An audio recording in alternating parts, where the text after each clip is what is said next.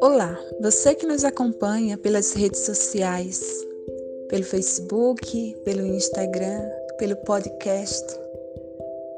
Eu me chamo Josileide, sou irmã da Congregação das Irmãs da Divina Providência e venho aqui neste momento partilhar com vocês um pouco sobre a nossa história, a história da Congregação das Irmãs da Divina Providência e assim também apresentar um pouco do nosso fundador.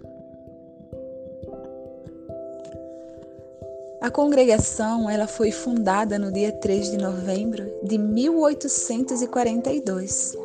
Foi uma resposta de fé a uma necessidade concreta da época.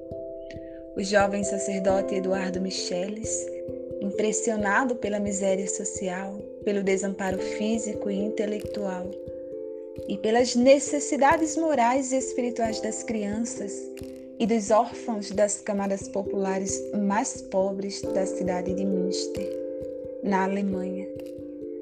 Recebeu, reconheceu, à luz de sua profunda fé na divina providência, assim um apelo de Deus neste desafio. Acolhendo este chamado, ele respondeu com uma atitude de amor cristão.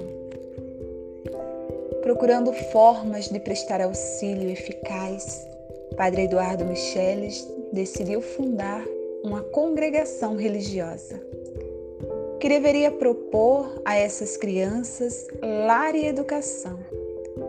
Encontrou algumas jovens que perceberam o chamado à vida religiosa e que estavam dispostas a dedicar-se às crianças.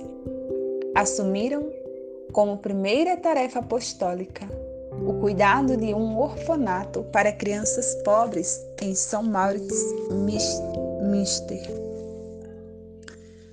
Fiéis ao espírito do fundador Eduardo Micheles e à geração fundadora, cuja influência marcou nossa congregação em seu início, nós, irmãs da Divina Providência,